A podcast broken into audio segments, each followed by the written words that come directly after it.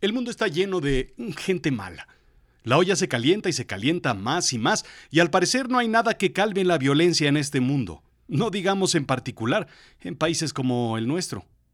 Ha quedado comprobado que más abrazos no funcionan, como tampoco lo haría pedirles a los malandrines y malhechores que canten junto con nosotros, con las víctimas, ¡Viva la gente! ¿Qué hacer entonces? Tenemos violencia excesiva. La realidad es la verdad, lo efectivo y con valor práctico en contraposición con lo fantástico e ilusorio. Lo absurdo es extravagante, irregular, irracional, disparatado, puesto a la razón, chocante y contradictorio. No me queda más que darte la bienvenida, la bienvenida a Azul Chiclamino, la realidad de lo absurdo. Yo soy Rodrigo Job y yo, yo estoy aquí, pues yo estoy aquí para contarte, pues si no, ¿para qué vine? Cuando el mismo gobierno recomienda no discutir con los malhechores y entregar la cartera, es porque la cosa ya está fuera de control. Ya nos entregamos. Y aunque parezca una metáfora o suene como un cartón de periódico, esto sucedió en mi país. La solución está en armarse, me dijo un amigo. Otro grupo de amigos me invitó a Las Vegas. No me gusta el juego, les dije. Eh, tal vez iría por los restaurantes, espectáculos. Pero Las Vegas, ¿de verdad Las Vegas? No, yo paso. Es que vamos a una armería a disparar, me dijeron. La pistola que quieras, rifles, metralletas, rifles de asalto, incluso granadas, subrayaron. Debe ser como un Disneylandia patrocinado por Al Qaeda, ¿no? La violencia. La violencia está creciendo en el mundo, y esto no es nuevo. Las tasas de crímenes violentos en el mundo se han visto incrementadas de forma sostenida en los últimos años. Es tan preocupante, tan preocupante como un político honesto. Algo debe estar planeando. Todo tipo de crímenes, sin entrar en mayor detalle, incluso se han duplicado desde el año 2000, en muchos países. En los Estados Unidos ha habido un crecimiento incluso durante la pandemia, pasando el 2022 y no hay indicios de que cese, indica la Universidad de Pensilvania. En México, ni se diga se ha normalizado que países en paz tengan más violencia que muchas zonas de guerra. Se ha normalizado el uso de las armas, como, como si fuéramos a un domingo de picnic. Al cierre de esta edición de Azul Chiclamino, 11 de abril del 2023, exactamente 100 días entrados en el año, ha habido en Estados Unidos 131 tiroteos, con un promedio de 649 en los últimos años. Así es que las cifras indican que falta lo peor. Las muertes relacionadas con armas en 2019 al 2022 tuvieron un incremento de más del 30%, indica la BBC. No se necesita ser un genio, se necesita ser un ciego para no ver que los estadounidenses tienen ahora más armas que antes.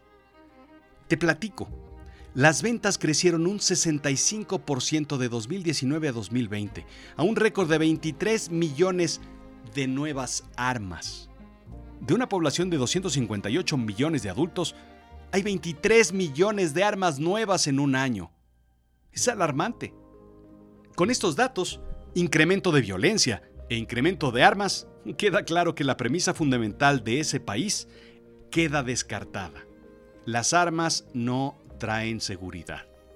Así es que, intentando ir al fondo del tema, me pregunto, ¿por qué somos violentos? Me tiré en el diván y recapitulé mi infancia. De niños, somos un lienzo en blanco, un cuaderno recién comprado, un pizarrón sin usar. Poco a poco vamos aprendiendo de los demás las cosas buenas y las cosas malas también. Así es que, ¿por qué me violentaba de niño? Probablemente porque me quitaban mis juguetes, porque me robaban mi lunch, porque me apagaban la televisión, porque me vulneraban mis libertades individuales mandándome a dormir temprano. Existen dos tipos de agresiones en la evolución humana, indica Richard Ranham, PhD en antropología biológica de la Universidad de Cambridge. Por un lado, la violencia proactiva, asociada con las conquistas y subrayada sobre todo por la apropiación de recursos o tierras de otros. Por otro lado, existe la violencia reactiva, es decir, la violencia en respuesta a lo anterior, explica Life Science. La agresión proactiva de quitarme el lunch y la agresión pasiva de recuperarlo, o intentar recuperarlo dependiendo del tamaño del bravucón gandaya, generaba una pelea, violencia. A menos de que haya sido un sándwich de queso de puerco, entonces sí me daría la vuelta y a otra cosa mariposa. ¿Somos violentos por naturaleza? Si bien existen indicios que desde siempre, desde que somos humanos hemos sido violentos, no hay un indicio de ello en la genética. Como todo ser vivo, la lucha por los recursos es lo que nos hace ser así. Al final el cocodrilo no es agresivo si ya comió o si está en las botas de un grupo norteño. Así la lógica entonces, para proteger mis recursos me armo, para conseguir recursos me armo. La fórmula no tiene otra salida. Y esto aplica para las personas, gobiernos, países, para evitar que tomen mis recursos, me armo. ¿Qué hacer para desincentivar la violencia? Pues lo obvio, ¿no? Penas más duras. Así aprendimos todos, por lo menos. Si yo al hacer una malandrinada no aprendía con un castigo de una hora sin Atari, ¿qué tal dos? ¿O qué tal tres, chaparrito? ¿O una semana si no te callas? Al final, la lección la aprendes porque la aprendes, ¿correcto? En realidad, en realidad la cosa no es así. Al menos en violencia de verdad. Expertos en criminología, sociología y derecho de Canadá, Estados Unidos, Reino Unido y Australia concluyeron lo contrario. Sentencias mayores no reducen el crimen. Punto.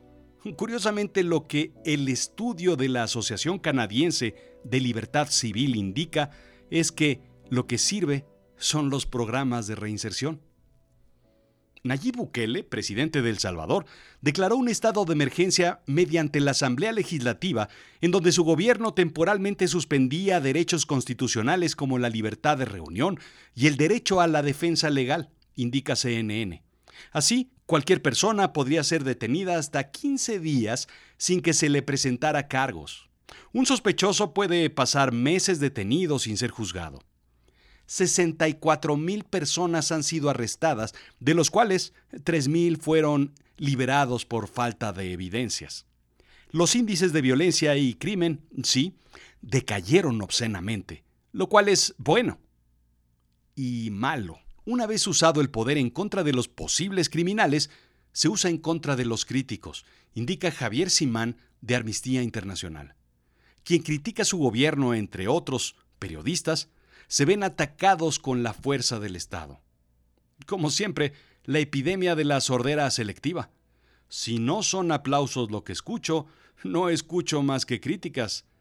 ¿Es verdad, México? Una vez arreglado el problema de la violencia, El Salvador quedará hundido en una crisis de derechos humanos, apuntan expertos. Ahora sí juzgamos. ¿Bueno o malo? En un tuit, Bukele explica que se han cometido errores. Sí, pues cualquiera los tiene. Debe haber un, un 1% de error en el sistema, nos explica el presidente. 1%. De cada 100 platos que salen de la cocina, uno sale con un pelo. De cada 100 aviones que salen de un aeropuerto, uno chocaría. De cada 100 edificios construidos, uno colapsaría. Nada más 1%. 1% es el error mínimo y aceptable. A menos de que, pues, te haya tocado a ti el plato con el pelo en el arroz. Al final, no pinta bien este escenario. Cuando normalicemos el fast track de las detenciones, ¿se usará el mismo músculo para otros crímenes menores? Cuando la policía ya no tenga criminales violentos por detener, eh, ¿levantarán multas de tránsito con el mismo ahínco? ¿Usarán la fuerza para vigilar y someter sectores específicos? Cuando se tiene mucha fuerza suceden dos cosas. Uno, siempre, siempre se quiere más. Y dos, siempre se quiere usar al máximo. Pues, pues si no, ¿para qué está ahí?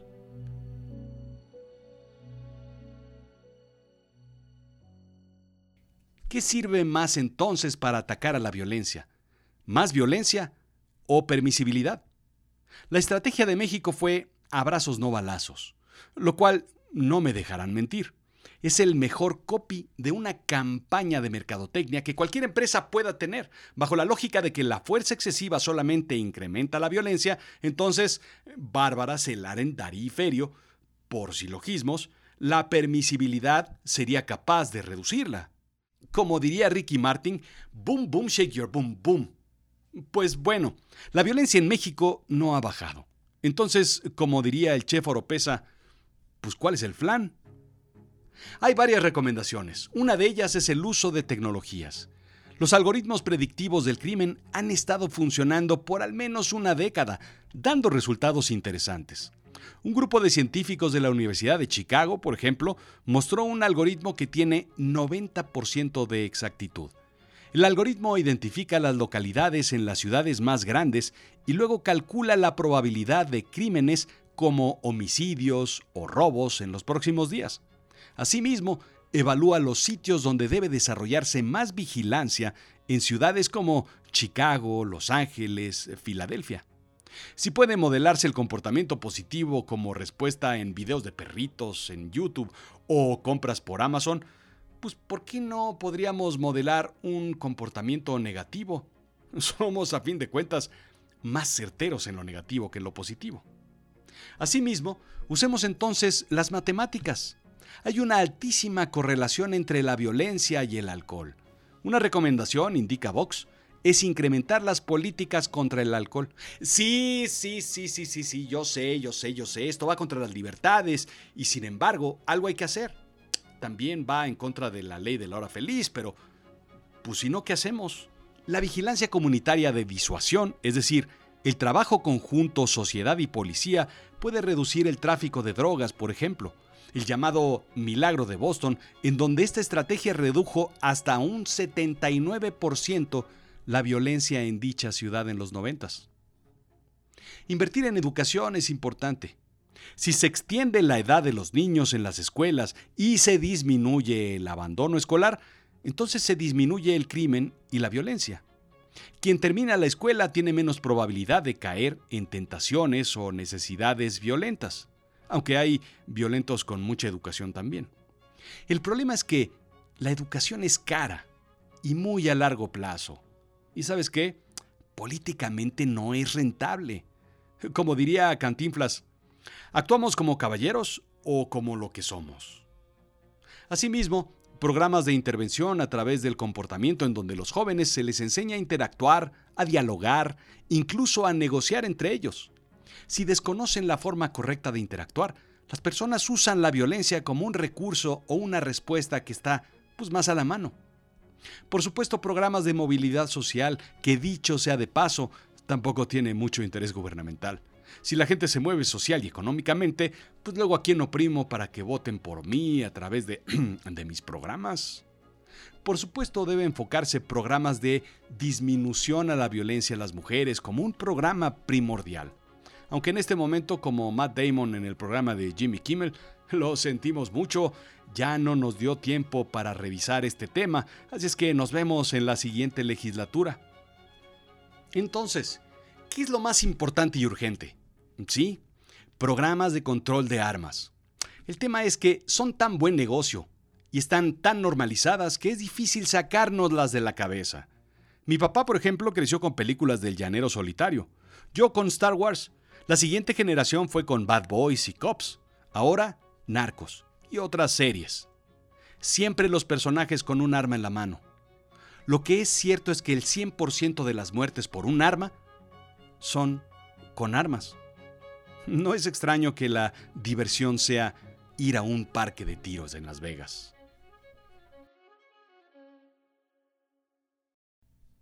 En fin, lo cierto es que estamos lejos, lejos, muy lejos de reducir la violencia. No se ve, no se vislumbra, no hay planes ni puentes tendidos y hace falta trabajar desde eh, todas las posiciones posibles. Más armas no reducen el crimen. Las drogas incrementan la violencia, las injusticias y las carencias igual. La falta de oportunidades aprieta a los más vulnerables y los más desprotegidos. El exceso de oportunidades laxa a los fuertes y ricos. Y los que están en los gobiernos son los responsables, pero quienes más sufrimos tenemos doble responsabilidad. Esto fue Azul Chiclamino, la realidad de lo absurdo. Yo soy Rodrigo Job. Sígueme en Instagram, Twitter, Rodrigo-Job, en Facebook, en YouTube, TikTok y por supuesto LinkedIn. donde hablamos de negocios y storytelling. Eh, creo que no has visto azulchiclamino.com, así es que ¿por qué no te das vuelta por azulchiclamino.com y checas todos los talleres y todo lo que hacemos por ti? ¿Quieres escribir un libro? Pues ahí está, yo te llevo de la mano. Arrancamos pronto nuestra siguiente sesión. Ojo,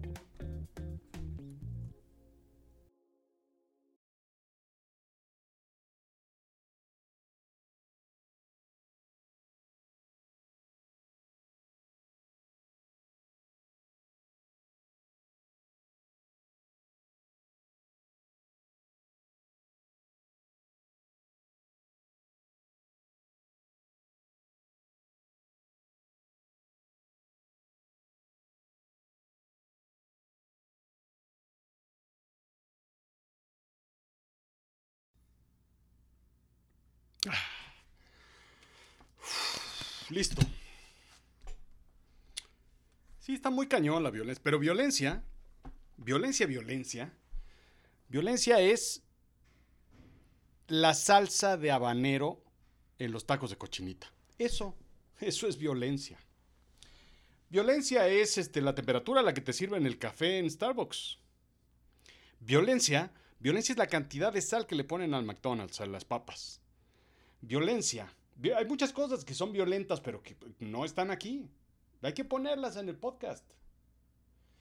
Pues, pues eso, pues es que hay, que hay que irnos al fondo de todo esto. Violencia es que te hagan ver un partido de fútbol de la Liga de México. Eso es violencia. Violencia. Violencia es que te hagan subirte al metro. No, violencia. Hay muchas cosas.